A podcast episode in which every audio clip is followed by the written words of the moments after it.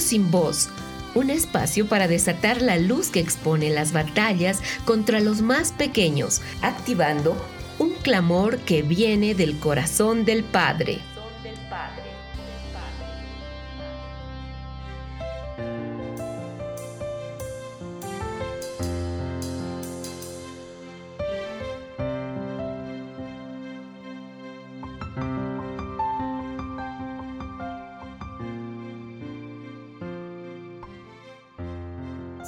A todos nuestros amados oyentes y les agradecemos por sintonizarnos.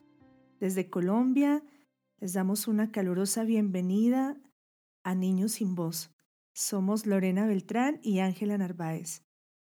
Este es un programa que busca generar un espacio y un tiempo para movilizarnos a las naciones y lugares que Dios nos ha marcado que debemos conocer y sacar a la luz las situaciones de injusticia que los niños están viviendo, reconociendo que la alabanza es establecida en la boca de los más pequeños para hacer callar al vengativo, la tiniebla se levanta de diversas maneras en contra de los más pequeños para dejarlos sin voz, para dejar a las naciones sin gobierno, para robar semillas, primicias, para limitar propósitos. Nuestra tarea es exponer estas situaciones que en su mayoría son desconocidas para todos nosotros o miradas solamente desde lejos, sin un entendimiento de cómo Dios ve y juzga. Estamos muy agradecidas porque con nuestro hablar empezamos a establecer luz y la luz siempre trae orden. ¿Verdad, Lorena? Sí, Angelita, es verdad. Y es maravilloso a lo largo de estos años lo que yo he podido ver que hace la luz del Señor en la vida de los niños. Es tremendo ver que aunque son muchas veces pequeños, ellos necesitan de esa luz porque llegan con circunstancias, con problemáticas, con ataques de iniquidad sobre sus vidas. Y ver cómo el Padre, aun siendo vidas tan pequeñas, los transforma es algo hermoso. Y aún ellos muchas veces han sido luz para mi vida. Me han enseñado a través de su amor, de su ternura, de su espontaneidad y también Creo yo que los niños son la manifestación de Cristo más preciosa que hay en la tierra, así que es hermoso ver lo que el Señor ha hecho estos años en los niños que me ha permitido estar cerca de ellos. Qué lindo lo que nos compartes, Lorena. Realmente yo también muy joven eh, fui llamada a trabajar con niños. Sorpresivamente fui, fui llamada a ese ministerio. Realmente fue muy transformador para mí. Yo Creo que la que más recibí fui yo. Los niños son un instrumento precioso para sanar, para aprender a ser amado, para dar amor. Y han sido muchos años de pastorear, de discipular y bueno, quizás muchos de los oyentes han escuchado hablar de un precioso departamento, de una región hermosa eh, que es el Chocó, la tierra del Rey de Justicia, y ahí he tenido el privilegio de servir al Señor ministrando a los niños de esta región, batallando por sus vidas y estableciendo junto con la iglesia de ese lugar el reino de Dios en la tierra. Y realmente eh, los niños están en el corazón de Dios, son sumamente importantes en el reino y por ellos nos hemos parado para levantar nuestra voz por aquellos que aún no pueden levantarla. Y bueno, Así, en nuestro programa anterior, nosotros estuvimos hablando acerca de los niños de Sudán del Sur y especialmente de los niños soldados en la ciudad de Yambio.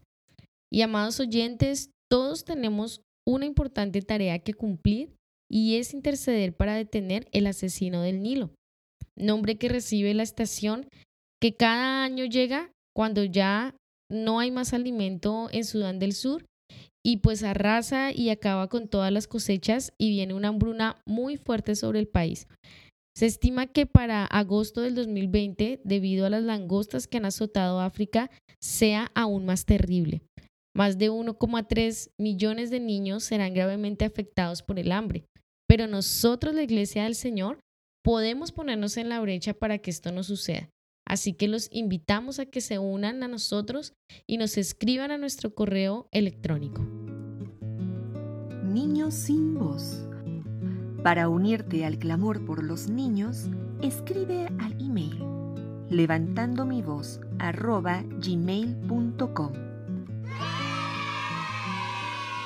En el programa de hoy nos movilizaremos mucho más al oriente. Enfocaremos a los niños de un pueblo, una nación y una ciudad de la cual quizás lo más que conocemos lo hemos visto en las películas o en algo de historia, pero con la gracia de Dios esperamos tener un tiempo para escuchar al Padre al exponer los grandes desafíos y batallas que afrontan los niños del pueblo mongol.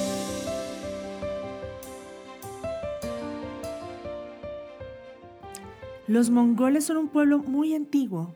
Se tiene registro de ellos desde el siglo III a.C. Desde siempre fueron un pueblo nómada y no constituyeron un estado central o nación, sino una confederación de tribus dominadas por grandes jefes que se enfrentaban a otras tribus por territorio y comercio. Desde sus inicios se especializaron en la crianza de caballos, también en el saqueo y en el comercio. Y durante 15 siglos las tribus mongoles permanecieron divididas entre sí y fue hasta que se levanta Genghis Khan que son unificados. Es importante, dentro del contexto de la historia que vamos a compartir hoy de los niños mongoles, revisar un poco cómo se desarrolló este pueblo a partir de Genghis Khan, porque realmente él puso fundamentos muy fuertes en este pueblo mongol. Genghis Khan empezó con campañas de unificación partiendo desde su pequeño territorio y con una gran tenacidad consiguió dominar en menos de seis años a todas las tribus mongolas. Logró entre ellos reunir un ejército de 13.000 mongoles, compuestos de jinetes y arqueros que estaban muy bien entrenados, y con ellos empezó sus conquistas hasta llegar a tener con el paso de los años ejércitos de 250.000 guerreros. Después de que unificó todas las tribus mongolas, inició una serie de campañas de expansión y en su máximo momento, escuchen esto, es sorprendente, alcanzó a tener bajo su dominio 35 millones de kilómetros en territorio y también a más de 100 millones de personas bajo su gobierno. Y es que el imperio mongol, conquistado por Genghis Khan, iba desde Corea hasta Hungría, incluyendo naciones como Georgia, Turquía, Rusia, Afganistán, China y parte del Oriente Medio. Finalmente él constituyó un imperio de vasallos. Les permitía mantener su cultura, su religión, pero a cambio de producir más alimentos y productos y que le dieran el pago de un impuesto del 10% sobre todo lo que produjeran. Sin embargo, y esto es muy llamativo, respecto a su propio ejército, él logró unificar una cultura en ellos. Llegaron a ser completamente distintos a todos los habitantes de las ciudades estos guerreros nómadas eran formados con mucha dureza y lograron cambiar tanto su mentalidad al punto que ellos nunca se hartaban de la guerra. Tampoco deseaban asentarse en un lugar fijo o formar una familia. Gengis Khan logró canalizar todo el interés y el esfuerzo de estos hombres a conquistar el mundo conocido y también a permanecer en un constante estado de guerra. Sus ejércitos nómadas y él mismo eran adeptos al culto de los chamanes, y para ellos todas las religiones venían a ser lo mismo. Por eso entre sus ejércitos habían sacerdotes lamas, budistas, aún católicos. Y él nunca trató de imponer una religión, pero sí posicionó ante todos ellos como el Hijo del cielo. Y les decía, en mi reino cada cual puede adorar al Dios que prefiera, pero está obligado a observar las leyes dictadas por mí. Este hombre tuvo una vida muy particular y tú también tienes otras cosas para compartirnos, Lorena. Sí, mientras nos estabas contando de Gengis Khan me venía a la mente un pensamiento y es que lo que define realmente a quien tú adoras es a quien obedeces. Y aunque él no imponía a otras personas o a sus vasallos, pues ciertamente ellos también estaban adorando lo que él creía porque la obediencia se la debían era a él, ¿no? ¿Verdad? Muy buen punto el que estás haciendo, Lorena. Y bueno, este hombre ciertamente fue una figura muy prominente, de hecho ha sido la figura más decisiva para toda la cultura y pensamiento en el pueblo mongol. Su legado es el que hasta hoy está en ellos Y él es conocido por varias cosas, entre ellos porque tuvo muchísimos hijos, Angelita, con una multitud de mujeres, pues en cada territorio que él invadía, él iba teniendo hijos, iba tomando a las mujeres por la fuerza. Algunos estudios dicen que sus hijos también fueron extremadamente promiscuos y fértiles, a punto que señalan que actualmente el 0.5% de la población mundial puede descender de él.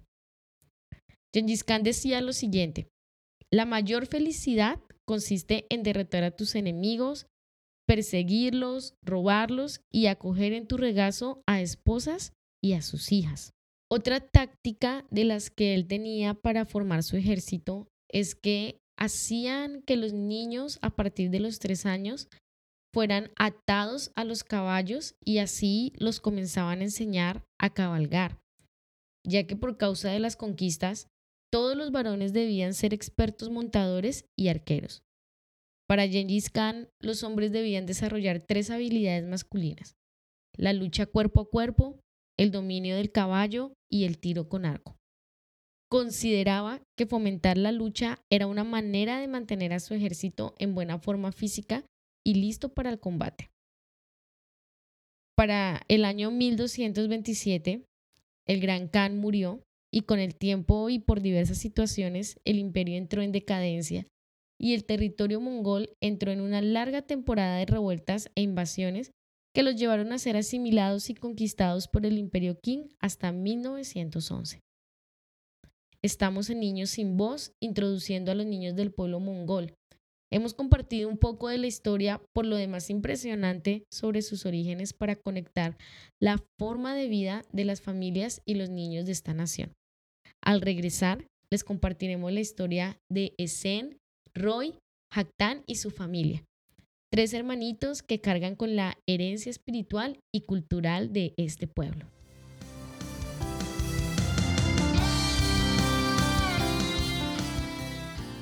Activando tu voz. Activando tu voz. Mi voz. Nuestra voz. Por los niños que no tienen voz. Que no tienen voz.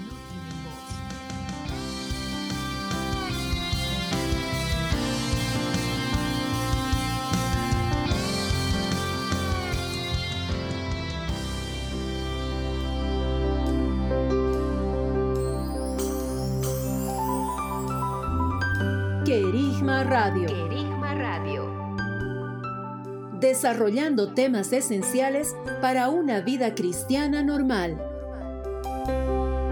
Estamos en Niños sin Voz acercándonos al pueblo mongol.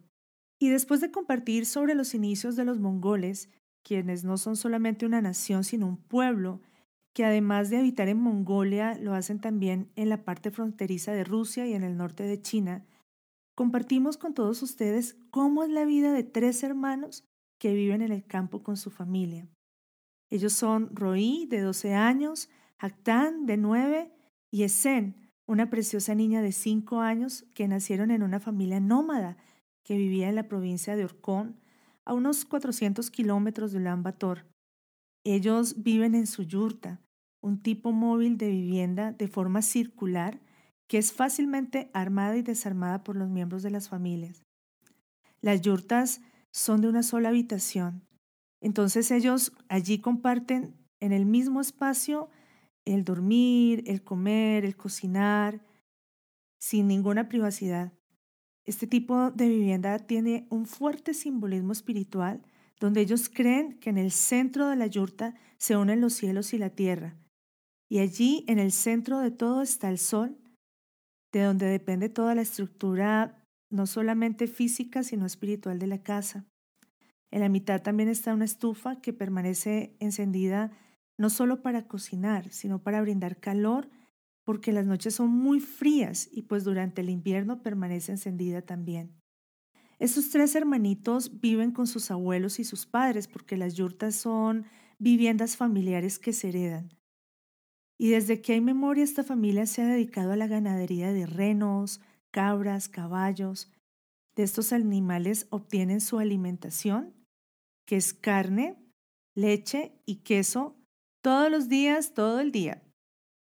Y de vez en cuando incluyen algo de granos en, esa alimentación, pero definitivamente los vegetales y las frutas no están incluidos en el menú. Roí y Jactán, los varoncitos, desde muy pequeños empezaron a ser entrenados en las labores del campo. Roí, el mayor, aprendió a montar a caballo desde los tres años, así como tú nos estabas compartiendo, Lorena, hace un rato, que se instituyó en el tiempo de Gengis Khan. Es una costumbre que permanece hasta hoy. Desde muy pequeños ellos aprenden a montar en caballo y él ha acompañado a su padre y a su abuelo en los largos recorridos estacionales que hacen para llevar el ganado a alimentarse. También, Angelita, es importante resaltar que ni Roí ni Jactán han ido a la escuela. En las áreas rurales de Mongolia, los varones están priorizados para cuidar el ganado de la familia, especialmente de las cabras, de las cuales pueden obtener un poco de dinero al vender su preciada lana de cachemir. En las zonas rurales no hay escuelas. Las escuelas están ubicadas en lugares muy distantes y pueden ser horas, días o en muchos casos hasta meses en que los niños deben salir de casa para poder estudiar. Por lo que estamos escuchando nos podemos dar cuenta que la vida no tiene mucha diferencia un día tras otro. Tienen las mismas dinámicas y bueno, ellos en la mayoría del verano participan de las tareas de la casa, los niños se entrenan para mejorar sus habilidades como ganaderos, pero en el invierno los desafíos son enormes. Con temperaturas de hasta 40 grados bajo cero, el pastorear los rebaños es una actividad muy intensa, que a veces en pleno invierno hace doler los huesos. En ocasiones también el frío tan intenso les trae las mañanas la noticia desoladora de la muerte de sus rebaños. Y revisando todo lo que hemos estado compartiendo, lo que viene a nuestro corazón y lo que podemos ver es que la vida nómada es contraria al diseño que Dios estableció. Nosotros vemos en las escrituras que Dios desea entregar territorio, desea entregar herencia y que sus hijos seamos fructíferos, que el hombre sea fructífero. Tenemos el ejemplo de Abraham. Él fue llamado por Dios para vivir como peregrino. Lo saca de su tierra, lo lleva a la tierra prometida, donde él y sus generaciones recibirían la promesa. Vemos en Génesis 14:13 que por primera vez a Abraham se le llama hebreo, y este gentilicio significa pasar, cruzar, ir más allá, transitar, pero también significa peregrinar. Él mismo en Génesis 23:4 se reconoce como extranjero y peregrino en la tierra. Pero la diferencia es que él era tremendamente respetable y acaudalado. En medio de sus peregrinaciones, Dios lo prosperó y le prometió que recibiría la tierra de sus peregrinaciones por heredad. Es más, mira, dice en Hebreos 11:9 que Abraham, Isaac y Jacob, que fueron herederos de la misma promesa, ellos habitaron en tiendas como peregrinos.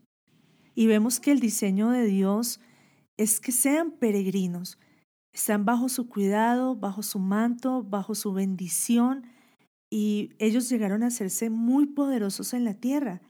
Pero no es así lo que sucede con los nómadas en Mongolia.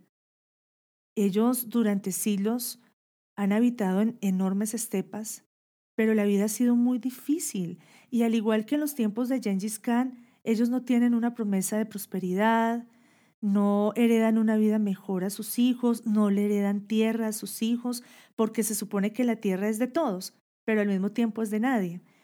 Viven una vida muy escasa, bajo condiciones extremas de grandes esfuerzos que realmente está reducido a recorrer los campos en busca de pastos, de agua para mantener los rebaños que le van a dar lo mínimo de sustento y en cualquier momento, y esto es lo más complicado, pueden perder todo lo que tienen por causa del frío del invierno.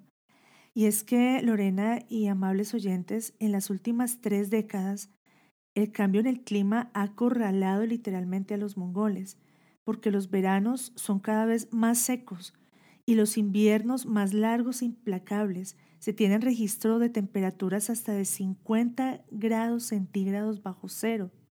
Entonces, el que tiene mil renos como el que tiene veinte están expuestos a perder absolutamente todo en esas noches tan heladas. Y cada vez esta situación es más frecuente en medio de ellos. Para una familia nómada, los animales son todos. Así es. Y lamentablemente, Angelita, esto fue lo que sucedió con los rebaños de la familia de los niños que les hemos venido contando. En un invierno, fueron varias noches donde la temperatura bajó a 40 grados bajo cero. Poco a poco los rebaños empezaron a morir. Primero fueron los renos y algunas cabras. En cuestión de pocos días, apenas si les sobrevivieron un par de caballos. Para una familia nómada, perder sus ganados es perder toda su esperanza de sostenimiento. La familia entonces tomó una decisión, migrar a la ciudad, donde habían más oportunidades de empleo, educación y seguramente la esperanza de una vida mejor. Estamos en Niños sin Voz, vamos a una pausa y regresamos en un momento. Niños sin voz. Para unirte al clamor por los niños, escribe al email levantando mi voz arroba gmail.com.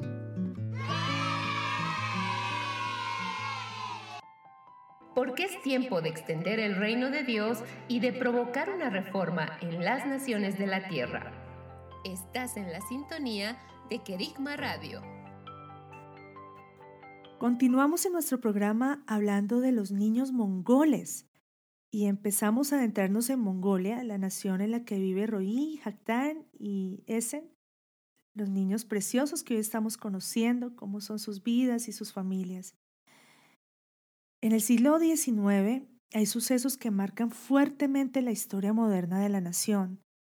En 1919 China invadió la capital mongola y Rusia prestaría su apoyo a Mongolia para liberarse de China y constituirse como la República Popular de Mongolia en 1924, nombrando Ulan Bator, que significa guerrero rojo en honor a un héroe que ayudó en la libertad de su país como la capital.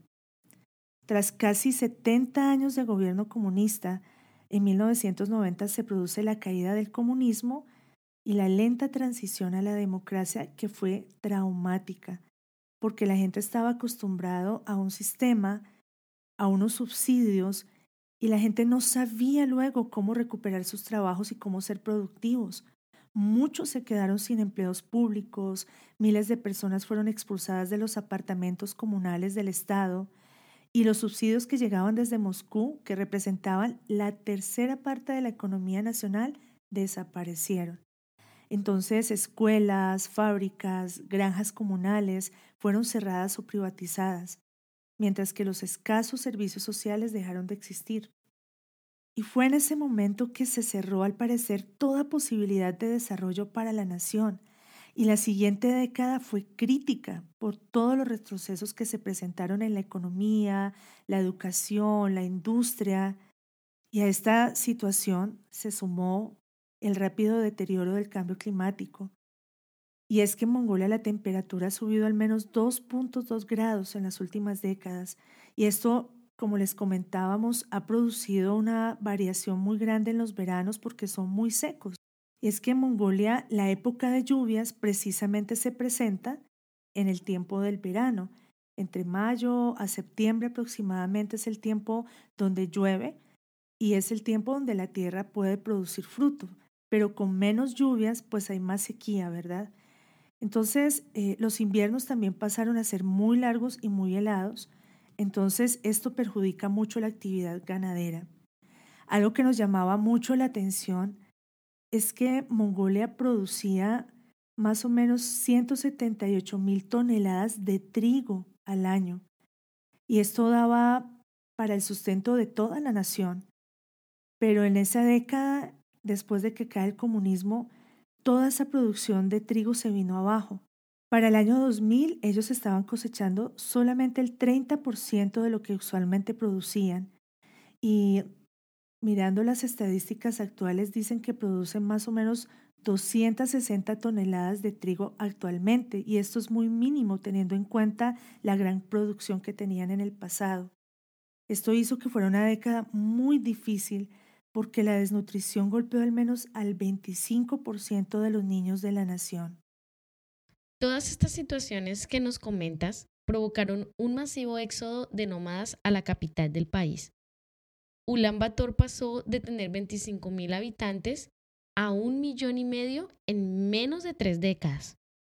La mayoría de personas que migran desde el campo para buscar una oportunidad de empleo se han ido amontonando alrededor de la ciudad, creando el distrito Guer, que es una zona muy grande donde ellos arman sus carpas o yurtas.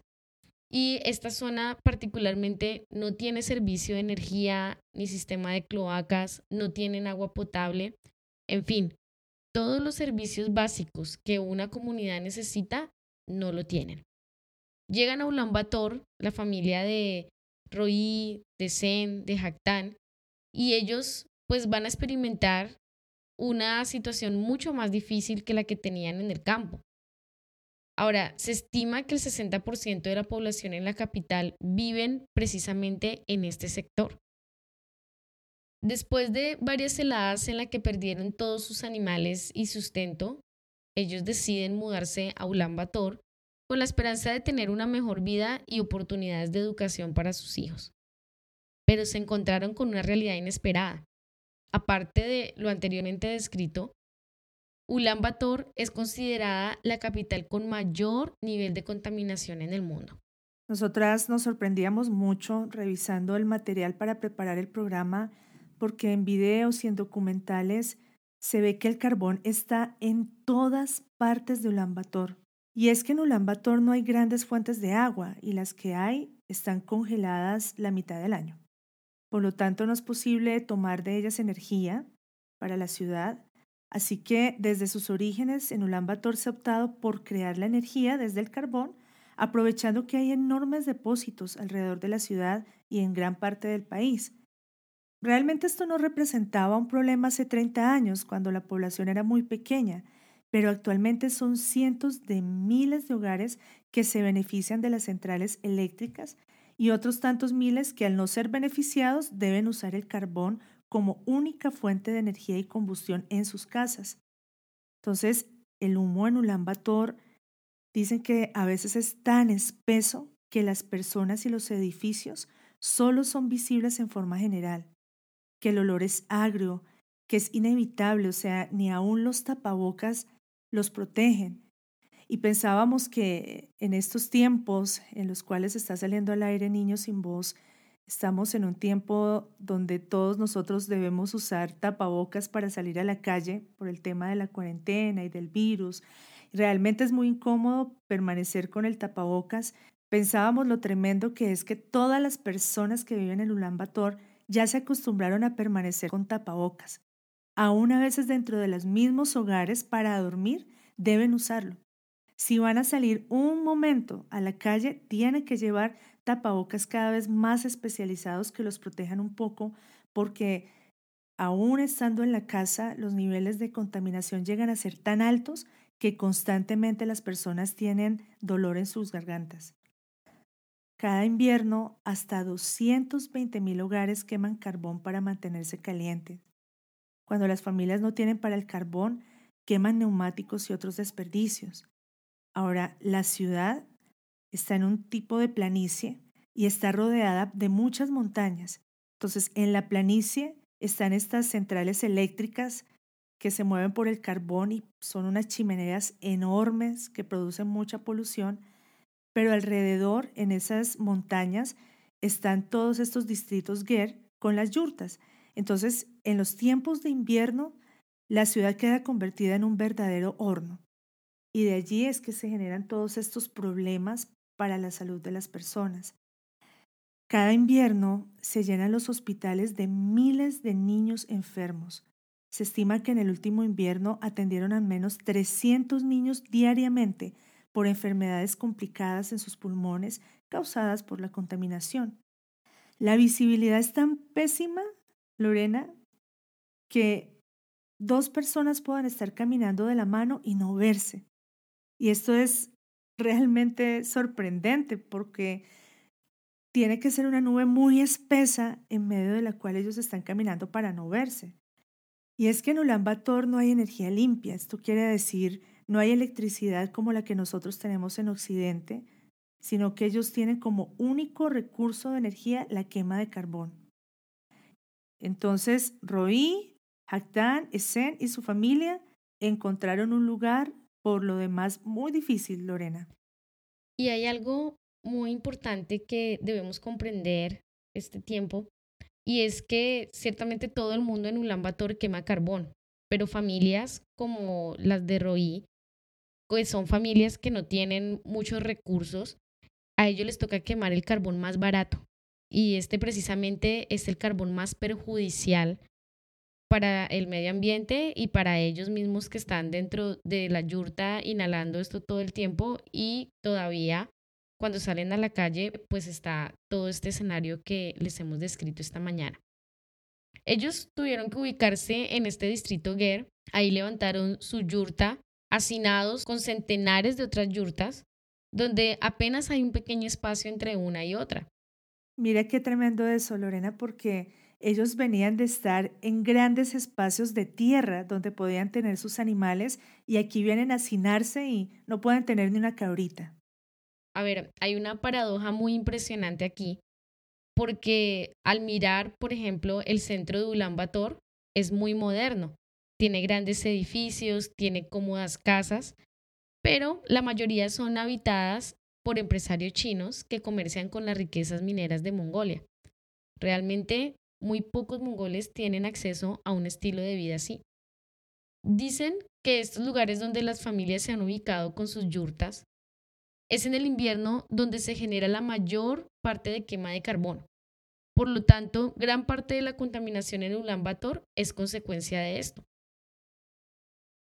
La familia de Roí, Haktan y Esen, de la que hemos venido hablando, a la semana de haberse instalado en Ulaanbaatar, la menor, Esen, la pequeña, empezó a tener problemas para respirar y sus hermanos también comenzaron a manifestar tos. Es impresionante porque desde que comenzó esta situación, en menos de un año, Esen ha tenido que ir muchas veces hospitalizada con pulmonía. La última vez ya estaba desarrollando una neumonía. La madre de los niños está otra vez embarazada y ella teme por el bienestar del bebé, ya que la contaminación es causante de enfermedades en los fetos y de abortos espontáneos allí en Mongolia. Realmente, Lorena, creo que nosotros desconocemos mucho todo el daño que estas pequeñas partículas al entrar en el aparato respiratorio pueden producir en el cuerpo. A ver, nosotros hemos tenido aquí en Colombia algunas alertas por contaminación en ciudades como Bogotá o Medellín, pero uno no alcanza a dimensionar todo lo que sucede cuando estas partículas pequeñitas entran al cuerpo humano y para que podamos comprender correctamente el gran peligro al que los niños y las generaciones en Ulan están expuestos por esta contaminación. Hemos invitado a una amiga muy especial, la profeta Juanita García, quien también es médico, y ella nos va a ampliar un poco la visión al respecto. Juanita, qué alegría tenerte en nuestro programa. Bienvenida. Gracias, Angelita, por esta hermosa invitación. Cuéntanos, por favor, cuáles son los niveles de partículas en el aire permitidos ¿Y por qué es tan grave lo que está sucediendo en Ulan Bator? Eh, mira, las PM, como se les llama, son partículas finas que están suspendidas en el aire y entre más pequeñas estas partículas son más peligrosas porque penetran profundamente al organismo. Esto es lo que sucede con las personas de Ulan Bator. Los niveles permitidos por la OMS son de 25 microgramos por metro cúbico en 24 horas y allí se han medido niveles hasta de 1200 microgramos. Esto significa que son hasta 50 veces mayores del nivel permitido. Uno no puede entender cómo hacen para respirar, realmente es una condición muy grave. Ahora, los niños pequeños generalmente son los más vulnerables. ¿Por qué sucede esto, Juanita? ¿Qué pasa en sus organismos cuando ellos respiran estas partículas? Lo que sucede es que los niños están en un proceso continuo de crecimiento y de desarrollo de todo lo que es su sistema pulmonar, neurológico y también están en la maduración de su sistema inmune. Estas concentraciones entonces ocasionan inflamaciones agudas de los bronquios, de su pulmón e infecciones que producen cicatrices con el tiempo, disminuyendo la capacidad del pulmón de los niños para poder respirar. Qué tremendo esto. Realmente para los niños es un peligro vivir en esta ciudad y no solamente para los niños pequeños, sino los niños que están en el vientre. Leíamos algunas estadísticas donde dice que la contaminación es una de las principales causas de aborto espontáneo en esta ciudad. ¿Por qué? ¿Qué, es lo que sucede en el vientre cuando la mamá inhala estas partículas? Mira, lo que sucede es que cuando ellas inhalan estas partículas pasan al torrente sanguíneo y así al cordón umbilical y comprometen también la placenta. Esto hace que los niños eh, produzcan una disminución de su capacidad neurológica, se produzca un retardo en el desarrollo óseo, alteraciones en el DNA, en sus pulmones, todo lo que termina con abortos espontáneos, retraso de crecimiento intrauterino, bajo peso al nacer y aún pueden nacer muertos. Entiendo, Juanita. Si, si la contaminación produce todo esto, el retraso en el desarrollo cognitivo, las malformaciones aún en el vientre, ¿qué podemos esperar en unos 10 o 20 años? ¿Qué va a suceder con las generaciones de esta nación? ¿Cuál sería el pronóstico? pues realmente eh, la OMS y el mundo está muy preocupado porque a largo plazo sus habitantes tienen riesgo de sufrir enfermedades pulmonares crónicas, enfermedades cardiovasculares, enfermedades cerebrales, además que eh, de hecho ya son personas que tienen mucha falta de atención y disminución en su capacidad cognitiva. Juanita, te agradecemos mucho por ampliarnos la visión acerca de este problema tan terrible. Te bendecimos y esperamos que vuelvas a acompañarnos en otra oportunidad aquí en nuestro programa. Sería lindo. Gracias. Realmente nos impacta y como que nos hace urgir la oración por estos niños, porque todavía hay cosas mayores que los niños mongoles deben enfrentar y hablaremos más de esto al regresar.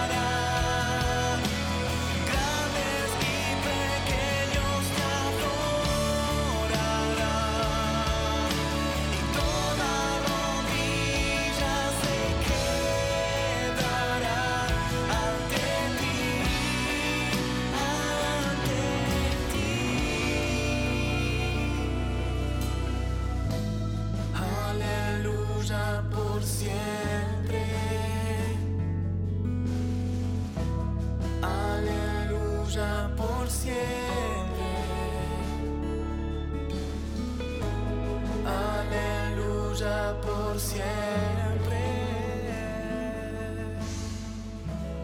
Aleluya por siempre. Regresamos de nuevo y les agradecemos por permanecer en sintonía.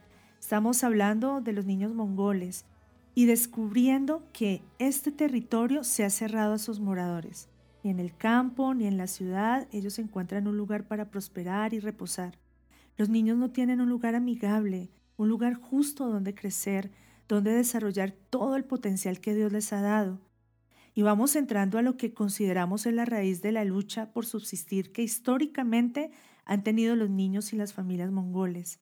A lo largo de su historia, la religión ancestral y principal de los mongoles es el chamanismo mongol, que se basa principalmente en el culto de los diversos dioses y al Tenger, que significa el gran dios celeste. En la religión popular mongola se considera hasta el día de hoy a Gengis Khan como la encarnación principal de Tenger, es decir, que él es el gran dios celeste. Lo vemos aún representado en el escudo de Mongolia en un caballo que está en medio del cielo celeste.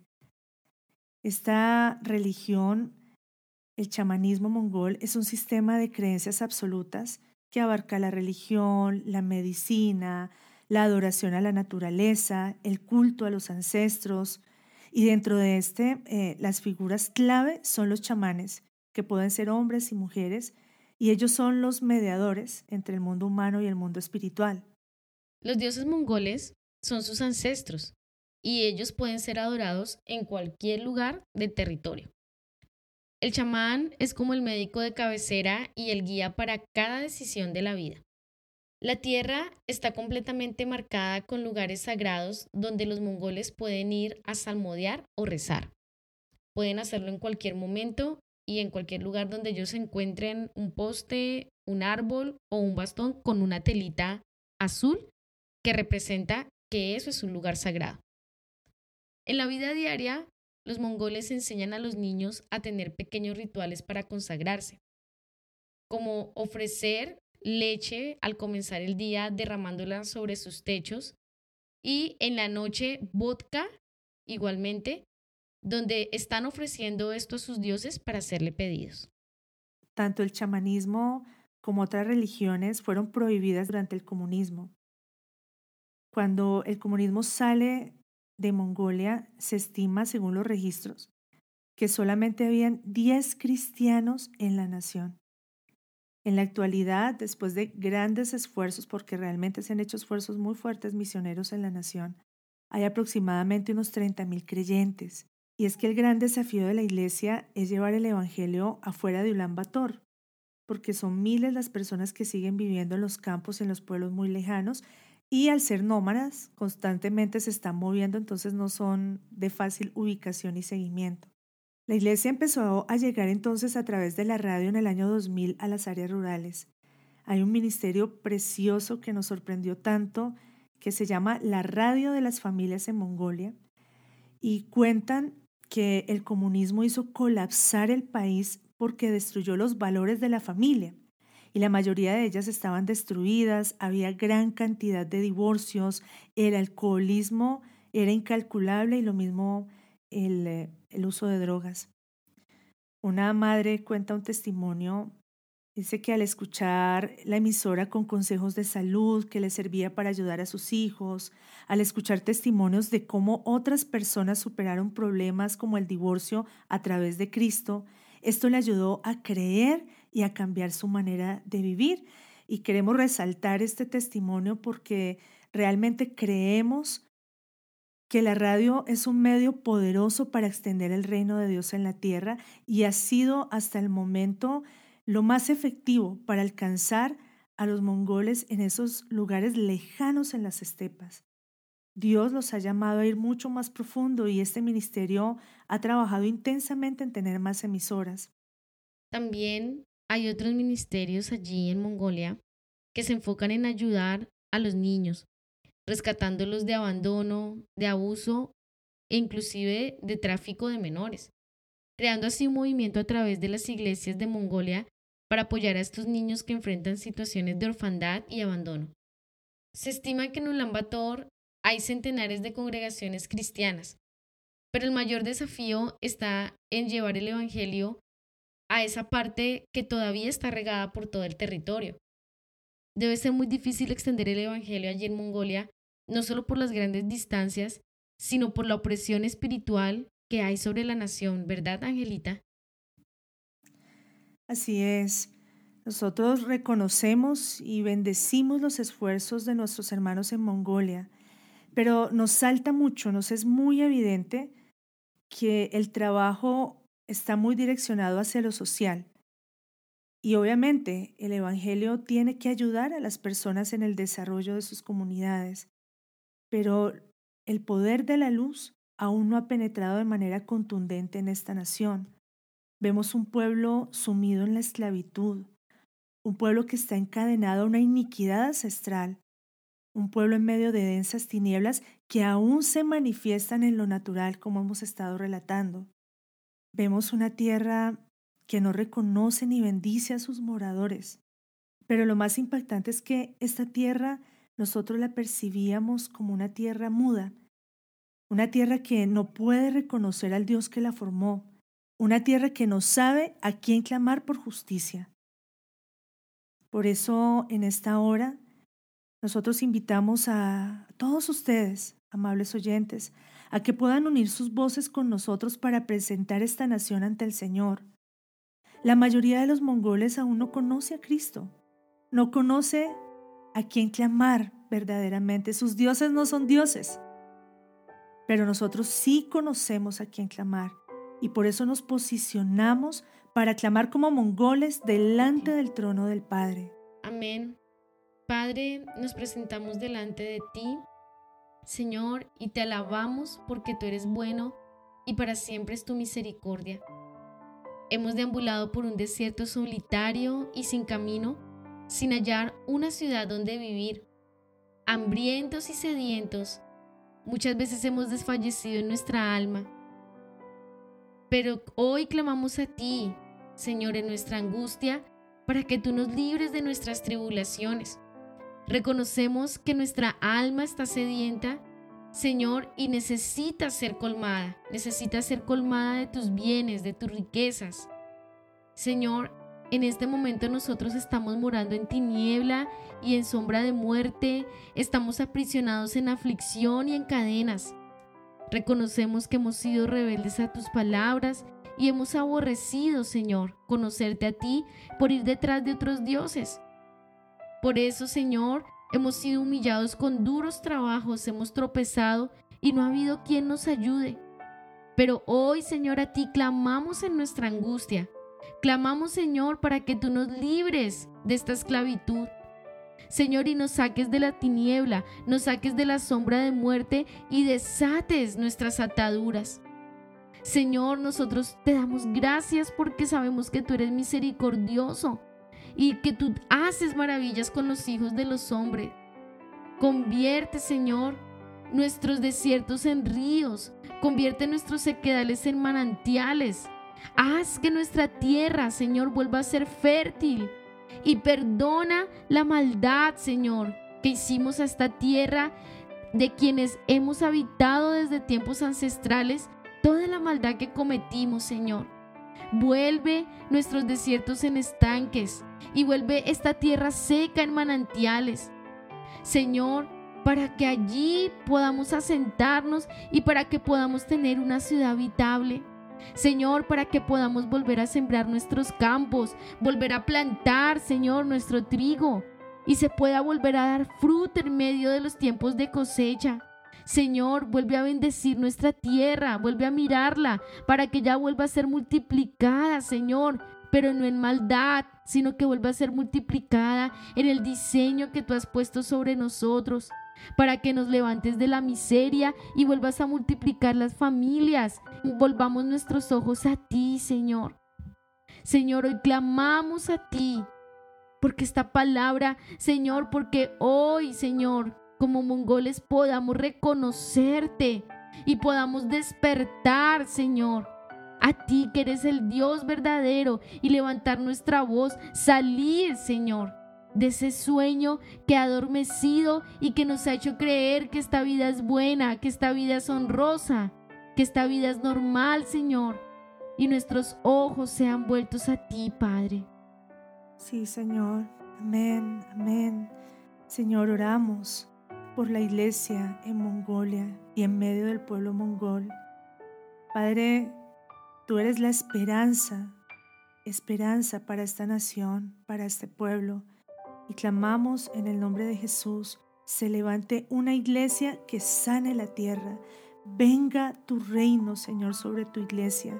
Venga la luz sobre la iglesia. Señor, y sane en esta tierra que está herida, que está adormecida, que no reconoce, que no bendice a sus moradores. Señor, esta tierra ha sufrido violencia, saqueo y está bajo maldición.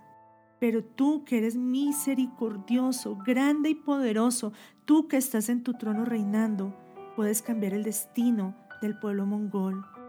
Oramos, Padre, para que ellos puedan conocer tu paternidad y esa paternidad les haga entender que no son nómadas, que tú les llamas a ser herederos. Señor, caiga todo falso diseño de paternidad que Gengis Khan puso sobre la nación, trayendo esclavitud, Señor, trayendo una falsa libertad. Caiga, Señor, esos antidiseños y te levantes tú, Señor, como el Padre misericordioso, pero también como el Rey de justicia que batalla por esa nación en el nombre poderoso de Jesús. Te damos tantas gracias, Señor, por poder recibir en nuestros corazones tu clamor por este pueblo mongol, por esos niños preciosos de mejillas sonrosadas. Sí, Señor.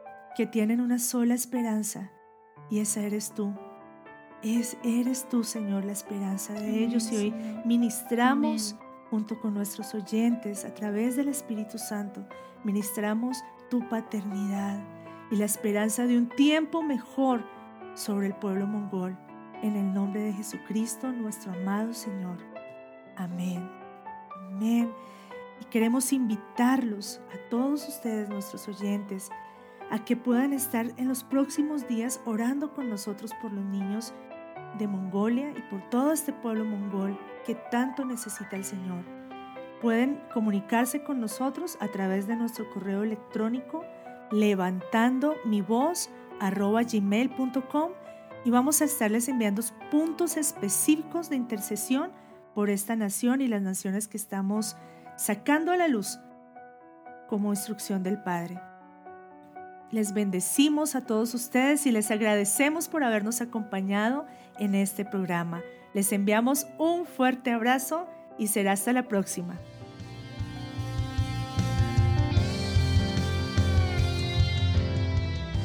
Este fue tu programa Niños sin voz. Los esperamos el próximo jueves para unirnos al clamor por los niños de las naciones.